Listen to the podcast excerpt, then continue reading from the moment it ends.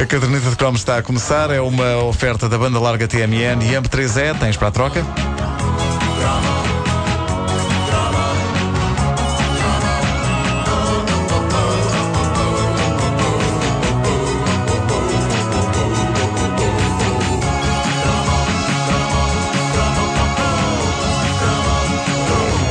Ora, aqui está uma relíquia daquelas que são um ouvinte como o Otávio Marques, detentor de um vastíssimo espólio de gravações televisivas que remontam ao início dos anos 80, quando ainda nem videogravadores havia em casa dos comuns mortais, e só mesmo um ouvinte como ele uh, poderia mostrar uh, uma coisa destas. Uh, ele, como é sabido, é o criador do canal 1980-90 TV do YouTube, é um dos arquivistas favoritos da caderneta de cromos. Nós já temos falado aqui de filmes clássicos, ainda outro dia falámos do Tubarão, por exemplo, mas mas é raro encontrar-se material promocional português desses clássicos do cinema na altura em que estreavam nas nossas salas de cinema e, e portanto, na altura em que ainda não eram clássicos. Ora, vá-se lá saber como o Otávio deitou as mãos a esta joia incrível. O anúncio televisivo português de 1983 de um dos maiores clássicos de sempre da ficção científica, na altura em que era apenas mais um filme de ficção científica e ninguém imaginava que ele se iria tornar num dos mais fundamentais clássicos do género. Isto é uma preciosidade completa com uma das mais lendárias vozes anunciadoras de filmes que temos cá em Portugal e que uh, uh, eu e o Pedro Ribeiro já tivemos a honra de ter como nosso diretor nesta casa. De resto, foi o primeiro João David Nunes. de programas desta casa. João David Nunes, é verdade. Senhoras e senhores, João David Nunes anunciando, num anúncio televisivo que passava a toda a hora na RTP em 1983, a estreia em Portugal de Blade Runner, perigo iminente. Los Angeles 2019. A missão: eliminar seis perigosos humanoides. Harrison Ford é Blade Runner, o único homem capaz de o fazer. Blade Runner, perigo iminente. A exibição em Lisboa. É ou não é ouro? Mítico. Epá, que maravilha. É ouro. Blade, perigo, runner iminente. Iminente. Claro, Sim, claro que sim. claro, Uh, isto é ouro, sobretudo porque este uh, anúncio data da altura em que ninguém imaginava que este clássico da, da ficção científica com Harrison Ford fosse tornar-se só no filme que ainda hoje define muita da ficção científica que se produz em Hollywood. O Matrix, por exemplo, não teria sido o Matrix se não tivesse existido o Blade Runner. É um exemplo. Por exemplo. Uh, num pequeno parênteses, um ouvinte nosso, o Jorge Tomé Santos, contestou amavelmente, uh, basicamente foi o mesmo dizer que eu estou todo queimadinho, só que ele disse com meiguice. Mas ele contestou a minha memória de ver o tubarão na fachada do Monumental e mandou uma relíquia para o Facebook da Caderneta de Cromos, um anúncio de jornal de 1976 do filme Tubarão, anunciando a estreia no Éden. É possível que eu estivesse a confundir. O Éden tinha também um cartaz gigante na fachada do prédio e um dos mais impressionantes era o de Jesus de Nazaré. Uma Sim, sim. pintura gigante da cara de Robert Powell fazendo de Cristo, completo com a coroa de espinhos e o sangue. Mas musarães me mordam se eu não vi um tubarão também na fachada do Monumental. Eu começo a pensar é se não foi o tubarão 2 ou o 3. Porque os filmes vão ficando maus, mas o tubarão em si mete sempre um medo do cacete. Já, que, no- já no que diz respeito ao Blade Runner, eu lembro-me claramente de ver o cartaz impressionante, gigantesco, com os prédios. Isto merece. Põe o acompanhamento musical. Queres o acompanhamento musical. O main titles. Também.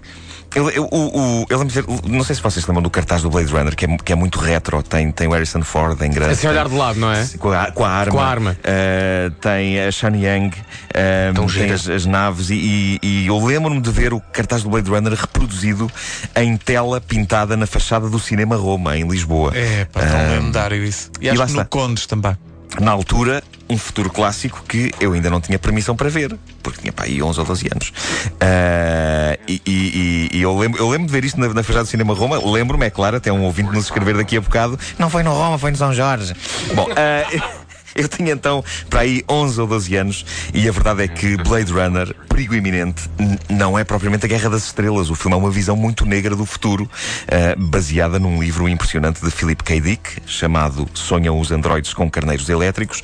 E nesse livro e nesse filme há um grupo de androides revoltados chamados Replicants que eh, são confundidos com seres humanos eh, e querem saber, têm a inquietação profunda de saber quanto tempo têm de vida. O Harrison Ford é um caçador destes androides que estão totalmente passados dos carretos e que se tornam violentos e, eh, ao mesmo tempo, ele apaixona-se por um deles, que é interpretado pela bela Sean Young, uma atriz que parecia que ia ser gigante até ter começado a dar sinais na sua vida privada de ter um parafuso a menos. Por isso é que já viram, perdemos um bocado de vista, ela agora faz coisas muito verdade, pequenas. Ah, no Eu filme, via, eu via no Ace Ventura. no Ace Ventura é verdade. E pensei, claramente, a carreira dessa senhora não correu como ela pensava. Sim, é verdade. é. Uh, no filme entravam também uh, a enorme Daryl Hannah uh, e o assustador Rutger Hauer, que é um ator que nos meteu valente medinho ao longo dos anos 80. Ele entrava também no terror da autostrada. Ai, mas eu chamava-lhe Rutger. Rutger, Rutger, pronto, tudo bem. Então escreve-se escreve assim, não é? o homem é alemão! É holandês, é Não, holandês. Holandês! Eu não sei como é que se diz em Não, holandês. Na volta, repara, na volta à repara, é que tem repara, razão. Com grande autoridade, o homem é alemão. Ai, é holandês. Na volta no holandês diz. "Oh, Rutger, Rutger. Uh, o filme Blade Runner teve uma das produções mais conturbadas da história. Quase chegou a haver pancadaria entre o realizador Ridley Scott e a estrela Harrison Ford.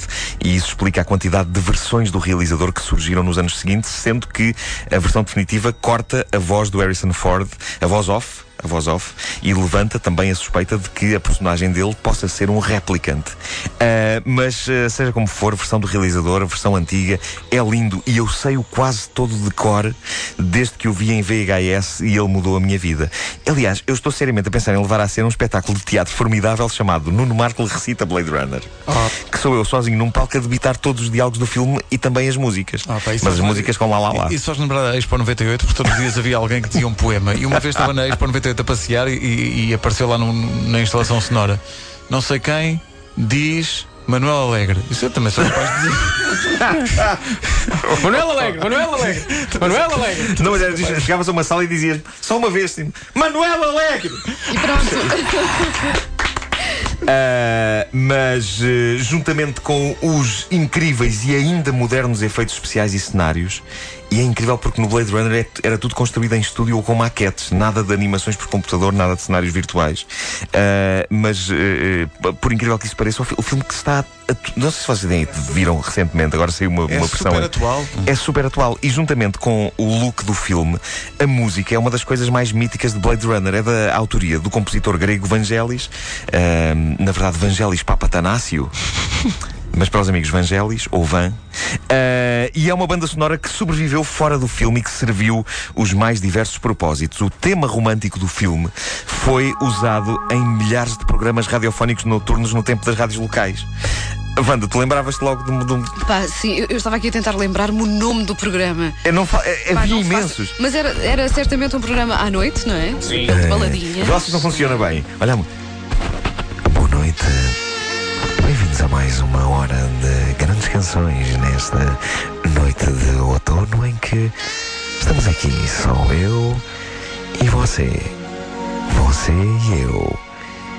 E uma sand, vá, está aqui em cima da minha mesa e que eu pretendo comer daqui a pouco, quando puser o Private Investigations dos Dire Straits que demora cerca de 20 minutos e dá-me tempo para comer. Terias dado um, terias dado um bom locutor do Zé Eu adoro, epá, eu, eu, eu quero fazer Tens- programas tens à aquele noite. registro, tens, tens. Eu tenho que fazer um programa noturno.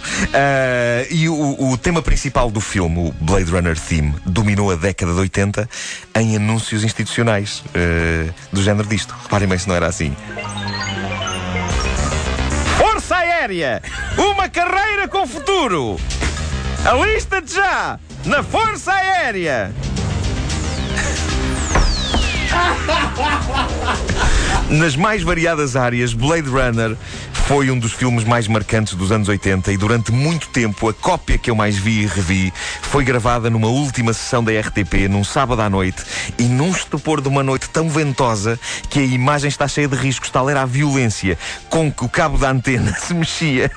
Eu, eu lembro-me disto exatamente a estar a ver aquilo, é para um temporal incrível lá fora e o cabo da antena junto à janela do lado de fora, que atrapaz, que atrapaz, e tudo cheio de risco. E eu pensar, ah, raios, parta ao vento, raios, parta ao vento, que está a estragar isto tudo. Ah, mas, mas pronto, mas era a cópia que eu tinha, não interessava. Não, não me interessava, tinha riscos, tinha vento, tinha tudo, não faz mal. E ainda por cima, a TV Guia tinha trazido a capa para recortar. E eu lembro-me de a ter metido numa caixa de plástico decente que comprei no supermercado para aquilo ficar digno. Porque não era um filme qualquer, era um filme merecedor de capa de plástico e capa da TV Guia. Outros passavam bem sem isso, não é? Ficavam só dentro daquelas míticas caixas de cartão das cassetes. Mas, Mas eh, este pedia tratamento especial. certos filmes requeriam o combo capa da TV Guia, caixa de plástico. Nos últimos tempos tem-se falado na forte possibilidade de Blade Runner ter uma continuação, uma sequela, mas parece-me um daqueles nítidos casos de é melhor não mexer. melhor não mexer. Exato. Também ninguém hoje em dia vai fazer uma continuação dos Lusíadas. É esse tipo de clássico. Deixem-nos sossegado. Mas por acaso é, ainda bem que não fizeram isto, o ET, não fizeram a continuação do Gandhi. Ah, eu isso pagava para ver. Para as pessoas dizerem, é pá, Gandhi filme. Gandhi is back. Não, não, With a vengeance. não, não, não, é a continuação do Gandhi, mas com esta More música. peaceful than ever.